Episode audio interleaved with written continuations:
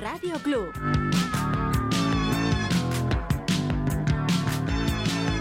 Los viajes del tío Carbone.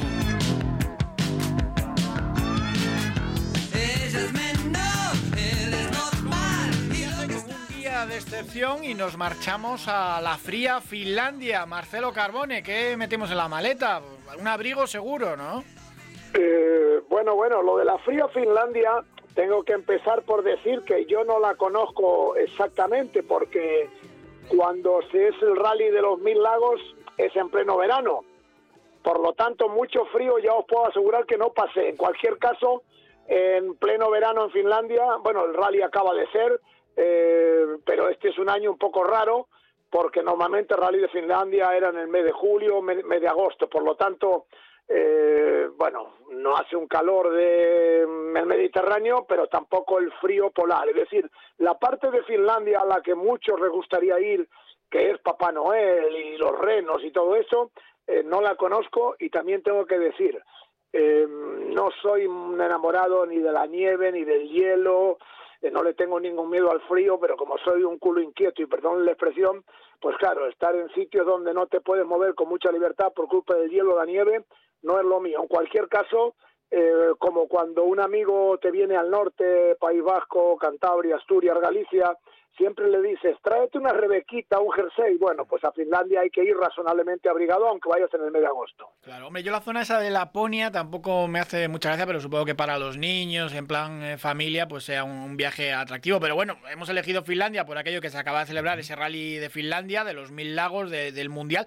Hace 13 años también, esta semana, el Racing eh, jugaba por allí contra el Honka Expo, eh, aquella previa de, de la UEFA. Y bueno, es un país pues muy atractivo también y que tiene muchas cosas que contar. Eh, tiene esa fama de ser triste y que era el país con más suicidios, pero es un mito, porque sí es verdad que tenía una tasa de suicidios altísima, pero en el año 90. Y como son muy eficientes, empezaron a hacer planes de ayuda, eh, a programarlo todo, y eso ya está olvidado. En 2019 la ONU eligió a Finlandia como el país más feliz del mundo por segundo año consecutivo, aunque no se lo crea nadie, es así. Y luego ya, pues con la pandemia, esta lista de países felices, pues ha quedado un poco en, en stand-by. Pero sí es José Luis San Julián la fama que tiene Finlandia, ¿no? Por la música también. mírate. Esto de ser como muy oscura y muy... Sí, sí, tú mira que grandes bandas de, de estilo, el gothic rock que se llama, como los Him, como los Nightwigs, etcétera. Lordi, ¿no? Los Lordi, famosos Lordi, que Ganaron aquello de en Eurovisión. Eurovisión. Eh, pues mira, es, es la estética, ¿no? Eh, si te das cuenta, casi todas las bandas estas, todos van de negro, eh, caras pálidas, y es su, su, su, su- forma de ser de allí, ¿no? Eh, yo entiendo que es triste, ¿no? Eh, ¿Cuántas horas, eh, Marcelo, tú que has estado por allí, cuántas horas de luz tienen al día? En el invierno puede, podéis contar unas tres horas de luz y no es una luz máximo cuatro, pero no es una luz como la que entendemos nosotros. Eh, en el verano es todo lo contrario. En el verano a las dos de la madrugada eh, es prácticamente de día, en los meses de julio agosto. Sí. Eh, vamos a ver, eh, las estadísticas, pues bueno, siempre están para, incluso para manipularlas, porque las puedes poner eh, en remojo, ¿no? En barbecho. Eh, el tema de los suicidios eh, es un tema que tenía mucho que ver con los países nórdicos en general, eh, Suecia, Noruega, eh, eran estados de un gran bienestar, pero de, bueno, siguen siendo de un gran bienestar, pero que precisamente en invierno ese bienestar es relativo, es decir, claro, eh, es gente que de un poder adquisitivo muy alto, es decir, una capacidad media, el PIB por persona es muy alto, viajan mucho, eh, y claro, cuando ven otro mundo, aunque les guste el suyo, claro, pues imaginaros un finlandés que se vino a pasar pues 15 días a Lloré de Mar eh, o a Canarias, eh, que van muchísimo. Imaginaros un finlandés que venía a Canarias, recuerdo Yuca Cancún en cuando se hacía la carrera de los campeones en, en la isla de Gran Canaria, en el circuito Islas Canarias que se llamaba, preguntaba, oye, ¿y no podéis hacer más veces esto aquí? Porque claro, venía, en- se hacía siempre en el puente de diciembre, eh, el de la Inmaculada y el de la Constitución, el puente en España, claro. Y claro, eh, venían de Finlandia, de Suecia, de Noruega, eh, cuando ahí estaban a 15, 20 grados bajo cero, y se pasaban una semana entera jugando al golf. Alguna vez a Cancún tuvieron que ir a buscarlo al campo de golf, decirle, oye tío, que tienes que salir a hacer tus eliminatorias y tal. Ponérmelas por la tarde. Mira, Carbone, en eso te voy a dar la razón por lo siguiente. Mira, hace unos años yo viajando a, Marbella, casa de un tío mío, en el aeropuerto de Málaga, eh, mi tío cuando aterrizamos dice, sois el primer avión que llega de la península en una hora. Todo lo anterior eran aviones, vuelos de países nórdicos, en el cual eh, cada pasajero viajaba con una pequeña maletita y sus palos de golf. Ahora que estabas diciendo tú eso. Sí, sí, le, fascina porque claro, eh, esta gente eh, juegan al golf como mucho en su país, tres meses al año, como mucho, y claro, veían que en España se puede jugar al golf eh, no creo que haya ninguna excepción, porque incluso en, Cantabria, en Asturias, Galicia, País Bajo hay campo de gol y se puede jugar el día de Navidad. Bueno, pues claro, flipaba, claro, vuelves de Canarias o del Mediterráneo o de Menorca, Mallorca a Helsinki en el mes de enero eh, y claro, se te caen los palos de sombrajo. En cualquier caso, en cualquier caso sí tengo que deciros que, eh, bueno, obviamente eh, el color, la, esa piel tan pálida, eh, gente muy rubia, algunos prácticamente casi blancos, eh, obviamente hacen que puedan tener esa apariencia de triste, pero os puedo asegurar, y hay algunas anécdotas que se pueden contar solo los titulares, bueno, de, aburridos no tienen nada, lo que sí tienen es una dificultad eh, típica de los pueblos nórdicos, eslavos, es decir, eh, la gente del norte, eh, de abrirse, de, mm, de, conocer gente, pero en cuanto se abren, son unos auténticos fenómenos. Y por otra parte, y no quiero ofender a nadie con esto, eh, bueno, una de las formas de sobrellevar, una de las formas de sobrellevar el frío y es, tomarte unos traguitos de aguardiente de fuego, ¿vale? Agua de fuego. que beben allí sobre todo. Claro. Pero bueno, esto de, la ONU de dos veces en 2019 y 2018 país más feliz del mundo, eh, lo, de, lo de la tasa de suicidios, eh, lo dicho, es un mito de los 90, que luego ya se, corrigió totalmente. Pero bueno, país más feliz del mundo, hombre, es bonito la naturaleza espectacular, pero yo no sé si es excesivo. El nivel de vida es alto allí también, ¿eh? Bueno, y, el eh, nivel de impuestos de pago también, ¿eh? Sí, pero hay una cosa, Sanju, Fran, amigos oyentes. Eh, en uno de los datos, estoy seguro, no lo he visto, no he visto esa estadística, pero uno de los datos, de los parámetros que permiten que países, ya no solamente Finlandia, sino también Noruega y Suecia, incluso Dinamarca, Islandia, estén entre los países con un nivel de felicidad más grande, es que, y esto a un español no le puede sorprender, es que la corrupción no existe. No existe la corrupción. Es decir, ellos no entienden lo que es la corrupción. A un finlandés lo multa la policía, que es muy dura en Finlandia, sobre todo con el tema del tráfico, el orden público, y los finlandeses primero se avergüenzan y piden perdón, piden disculpas. Y aquí le montamos un pollo a un policía diciendo, oye, no fastidies, no podía dejarlo para otro día. Son muy cívicos, muy cívicos. Muy, muy, muy, muy cívicos, hay muchísimo respeto. Eh, no se meten con nadie, no se meten con el vecino. Y respecto a las anécdotas que, que, que yo podría comentar, bueno, eh, tengo una anécdota eh, completa, no la voy a explicar porque es muy larga eh, fue uno de esos episodios que me quedan marcados para toda la vida. Eh, yo estaba siguiendo el Mundial de Rallys, hablo del año 1991, y bueno, en aquella época estaba en Onda Cero en Madrid, lógicamente, y bueno, viajé a, Finlandia, al que en aquella época era el Rally de los Mil Lagos, yo me, me niego a llamarle Rally de Finlandia como le llaman ahora, y viajaba con dos fenómenos de Telemadrid. El cámara no recuerdo el nombre de él, pero sí el apellido, se llamaba Maturana. Era imposible olvidar el apellido, bueno, primero porque era un buen tío, segundo porque estaba en aquella época el entrenador aquel Pacho Maturana en Valladolid, y por otra parte este chico había recibido un premio muy importante por algo trágico, porque fue el primer cámara de televisión que pudo grabar las escenas de aquel terrible atentado eh, de Irene Villa y de su madre. Y el otro era, me tendría que hacer memoria ahora y no quiero, como no sé qué me vais a preguntar y no sé ni de qué vamos a hablar, no tengo papeles en la mano, me iré acordando, era un, un, un eh, redactor de Telemadrid, eh, que tenía un hermano también muy conocido, ya me acordaré el nombre, dos fenómenos, y también veréis por qué, dos kamikazes. Bueno, la cuestión es que eh, hicimos una escala en Copenhague y resulta, hablo del año 91, eh, bueno, notamos revuelo y en esto eh, viene el cámara y nos dice, oye, vaya movida que hay. Digo, ¿qué pasó? Hay un golpe de Estado en la Unión Soviética. ¿Qué me, ¿Qué me dices? Bueno, seguimos el viaje nosotros, llegamos a Helsinki. Entonces, rápidamente, pues cada uno de nosotros llamó a la base. Evidentemente yo llamo a Onda Cero a Madrid, todavía estábamos en la calle Velázquez y Ayala, y ellos llaman a Telemadrid. Y oye, ¿cuándo empieza el rally? El rally empezaba tres días más tarde. Teníamos que ir con tiempo, eran rally de cinco días, prácticamente pasábamos una semana de país. Bueno, pues como somos unos fenómenos, y yo me dejé llevar por estos descerebrados, pues eh, teníamos cada uno su coche de alquiler, cogimos solamente uno y nos fuimos a la frontera de Finlandia con la Unión Soviética. Eh, esto queda unas dos horas de viaje, de algo menos de 200 kilómetros de Helsinki. el pueblo no me olvidaré nunca, nunca. Eh, el pueblo se llama Balima, eh, con dos A al principio y dos A al final.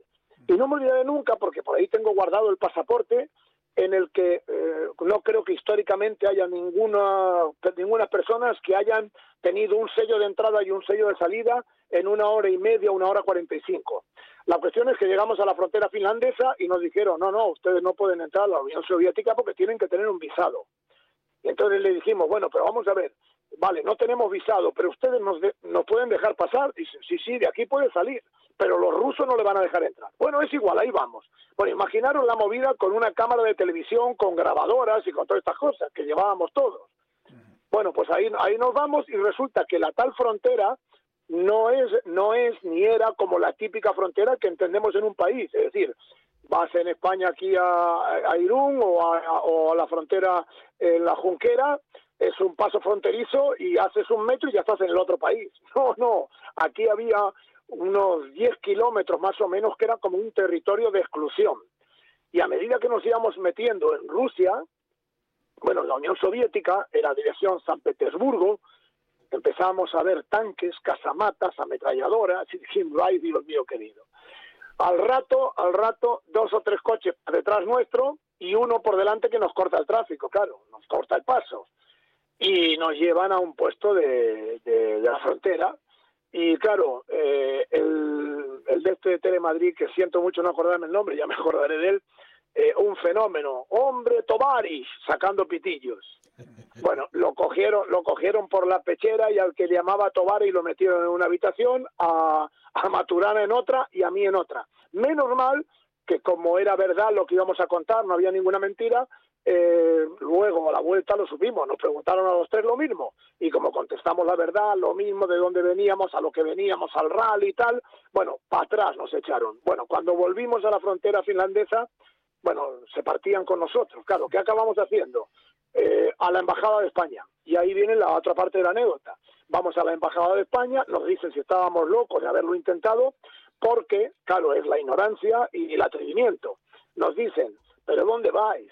Si vosotros por la frontera a la que ibais, claro que os metéis en la Unión Soviética, vais a San Petersburgo, pero al sitio que tenéis que ir es a Tallinn, que es la capital de Estonia, que queda, eh, queda enfrente de Helsinki y está diariamente eh, conectada con tres o cuatro ferries, que, que es lo que hicimos al día siguiente. La cuestión que en la embajada se volcaron con nosotros y nos dijeron, bueno, venga, Pardillo, venga, vamos a alegraros la noche, que después del miedo que habéis pasado, y entonces, ahí viene la anécdota, pues nos llevan en el puerto de Helsinki eh, a conocer una noche que, eh, que yo, que tenía bastante mundo allá, pues yo no conocía. Es decir, hay varios barcos, barcos de madera, algunos ya de, hierro, de acero, eh, que están amarrados, es decir, que no navegan, pero que son sitios de copas y para comer.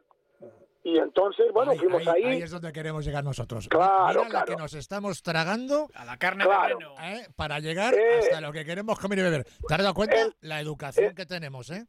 Bueno, perfecto, pero, pero, pero claro, nosotros no descubrimos. Yo no hubiera, eh, tal y como os cuento en estos viajes del tío Carbone, eh, mm, puedo conocer muchas cosas de muchos países, pero si no hubiera sido por este incidente, yo hubiera dado un paseo por Helsinki, que es una ciudad eh, arquitectónicamente eh, bonita, porque no olvidemos que algunos arquitectos, Álvaro Alto, por ejemplo, ha habido grandes arquitectos eh, de la historia mundial de la arquitectura muy destacados de Finlandia, pero todavía Helsinki mantiene, por el tipo de edificios, un aire un poco soviético, es decir, un poco como se veía en la Alemania del Este y tal. Bueno, la cuestión es que yo no hubiera conocido estos barcos si no es por el agregado cultural de la Embajada de España de aquella época. Bueno, nos llevó para allá, un ambientazo tremendo, y claro, ahí es cuando te metes en eso y dices, pero ¿quién decía que los finlandeses son aburridos? Tipos súper divertidísimos, y luego, cosas que no se pueden contar, pero las podéis imaginar, ahí nos dimos cuenta que cualquier Latin lover o cualquier em, ligón de playa español era un paleto eh, comparado con cómo se gestionaban ahí las cosas. Porque claro, tú veías movidas y le preguntabas al, agregado cultural, oye, ¿y esto cómo es? dice, no, no, si viene una chica, viene, te coge del brazo, te lleva, eh, te invita a una copa y te lleva a su casa. Perdona, perdona, ¿cómo? Que, todos hemos visto las películas de Alfredo Landa arrasando con las, pues, con las noruegas. pero Alfredo Landa arrasando en España. Sí, bueno, pero claro, es pues que era, la imagen, era, la imagen, que teníamos. Claro, claro, pues imagínate en su terreno, cuando tú eres más vulnerable, cuando no conoces muy bien el idioma, aunque te expreses en inglés, en definitiva, que em, esa idea eh, que teníamos de la frialdad, eh, pues ni de coña, es decir, es la gente super, La ONU tiene razón con el país más feliz. Oye, que te quiero preguntar yo por, por el Rally Mil Lagos y el mito este de que solo ganaban los nórdicos hasta que llegó Carlos Sainz y, venció en el 90 y por las carreteras aquellas, los saltos espectaculares que ah. dan los coches a toda velocidad. Qué imágenes más bonitas. Sí, sí, es un... sí, sí, sí, Cuéntanos cosas del rally. Bueno, vamos a ver. Em, todos los rallies, todos los rallies, o prácticamente todos los rallies, em, tienen em, peculiaridades que hacen que haya algún tipo de pilotos que sean especialistas en ese rally. Eh, hay otros rallies que pueden ser más parecidos, por ejemplo, los rallies que son de asfalto pueden ser más parecidos, pero por ejemplo, eh, ha habido en la historia eh, especialistas en el rally de Monte Carlo.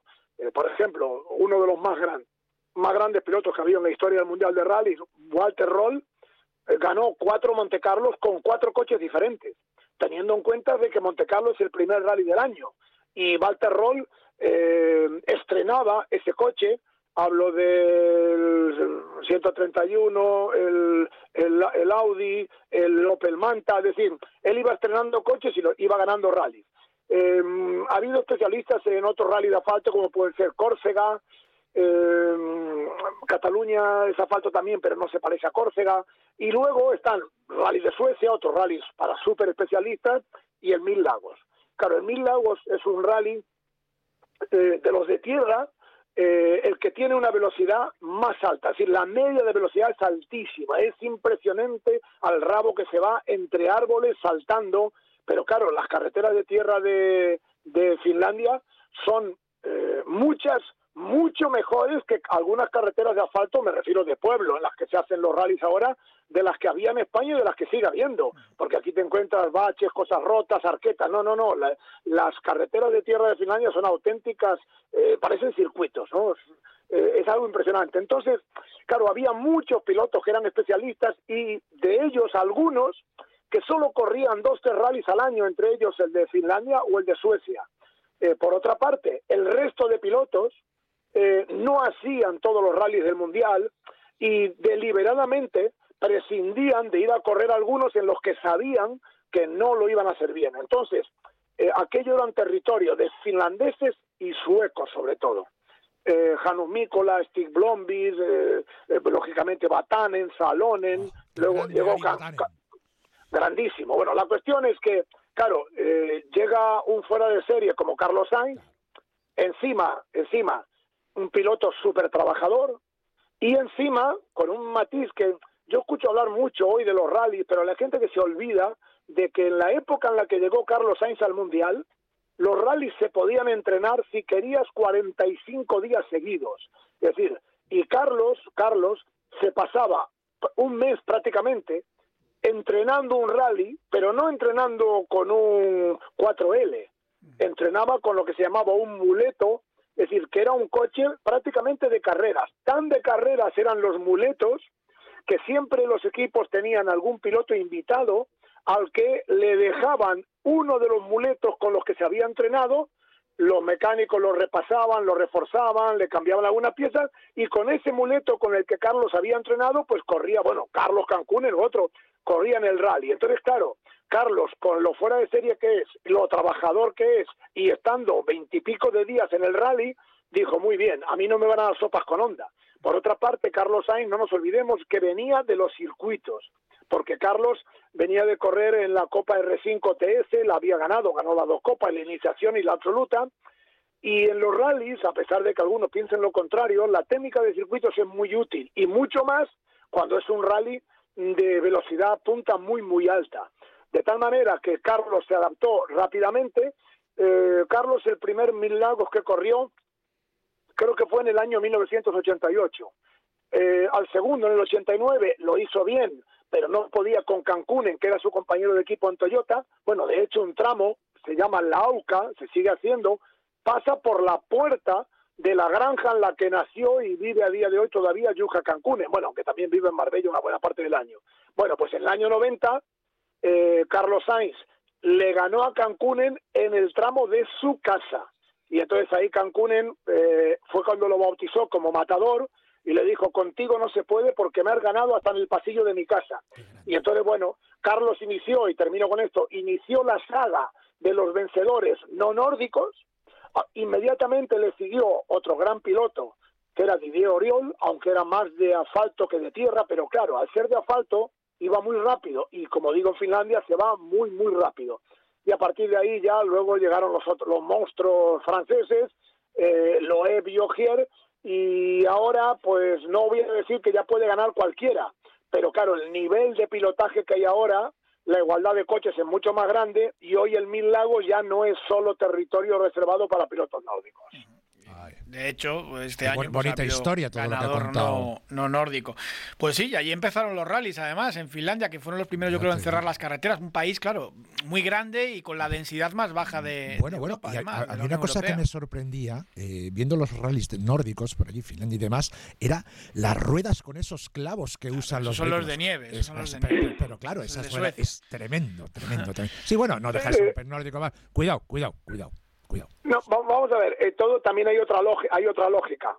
Eh, el rally se llama de los mil lagos, pero, hombre, no tengo el dato, ¿eh? pero yo creo que hay bastante más de mil en todo el país. Es impresionante la cantidad de agua que hay en el país. Es decir, bueno, es un país que ha hecho, ha hecho de la industria maderera, yo no sé si la fuente de ingresos número uno, pero puedo asegurar que lo de la industria de la madera es algo brutal en Finlandia. Es decir, obviamente como los tramos van por zonas no pobladas, en el medio de bosques, porque son todos en bosques, eh, os hablo, estamos hablando hace 30 años, la maquinaria eh, para trabajar la madera que se veía, que veíamos en Finlandia, eh, Claro, pues en, España, vamos, ni, ni, ni, se conocía y pensaban que estábamos hablando de ciencia ficción. Es decir, era una maquinaria espectacular. Entonces, eh, eh, en el agua, eh, a partir del mes de octubre aproximadamente hasta marzo, los lagos están helados, pero helados con dos metros, es decir, que aquello es como el hormigón. Entonces, lo que se hace, y eso es algo muy típico, eh, de hecho, hay escuelas de conducción que lo hacen así. En el lago meten una máquina, una, una máquina frontal de estas de, obra pública, rebajan, rebajan eh, medio metro el, el, hielo que está formado y hacen un circuito. Y entonces en ese circuito, pues se meten a practicar eh, para, para conducir y contravirar. Tú vas en, en, en, Finlandia, incluso en Suecia también, lógicamente, en Noruega menos conozco, pero tanto en Finlandia como en Suecia pasa esto. Eh, tú vas parado, asustado, porque ves que, que hay hielo y llevas las ruedas, si no de clavos, por lo menos de contacto, son obligatorias por otra parte, también igual que las luces. El primero, los primeros países del mundo en los que yo vi coches que no se le podían apagar las luces fue en Finlandia y en Suecia. Es decir, eh, arrancas el coche, algo que ya ocurre con eh, ocurre que ocurre en el resto de Europa. Claro, yo me preguntaba cómo podía hacer esto y me explicaban, claro, son países con tantas horas de noche que no pueden permitirse el lujo de que una persona salga a la carretera y se olvide de darle a las luces. Y entonces ya automáticamente las luces de posición, ¿eh? la luz de cruce, ya la tenía el coche al darle al arranque. Bueno, pues eh, se metían en, en los lagos, pues a aprender a conducir. Así es como muchísimos pilotos empezaron y el ejemplo más claro es el de Cale Robampera, eh, la actual revelación del Mundial de Rally, que con 20, bueno, cumplió 21, 21 años la semana pasada en Finlandia, bueno, pues eh, Cale Robampera, pues ya con 8 o 9 años, con un coche de tracción trasera, un Toyota Starlet, pues su padre le enseñaba a conducir en un lago. Claro, no sale, a la, no sale la carretera, por lo tanto no puede venir la policía y multarte y decirte que no lo puedes hacer. Bueno, el chaval empezó a correr muy jovencito y así es lo normal, es que en Finlandia hasta una abuela de 70 años te pasa por la carretera. Pues Marcelo Carbone, muchísimas gracias como siempre por acercarnos eh, pues cosas del Mundial de Rallys, de las motos, de la Fórmula 1 y un guía excepcional de viajes, en este caso con, Finlandia. Y es que es entretenido escuchar al tío Carbone, ¿eh? Sí, sí, sí. Nosotros le dejamos y podíamos Mira estar que, aquí que nos hemos callado y todo, ¿eh? Toda la semana. Bueno, un abrazo. Qué Marcelo. cosa, qué cosa rara que os ca- calléis. Por cierto, a ver si algún día hablamos de fútbol sudamericano y no de tanto viaje. Ah, que ganó River, ganó River. Claro, pero no, no, no es que ganó River. River es normal que gane. Lo importante es que River le ganó a los bosteros. Boca, sí, sí, sí, el, el gran clásico. Muchísimas gracias por estar aquí con nosotros y un abrazo muy fuerte. Un abrazo, Carbone. Igualmente, y un placer. Hasta luego.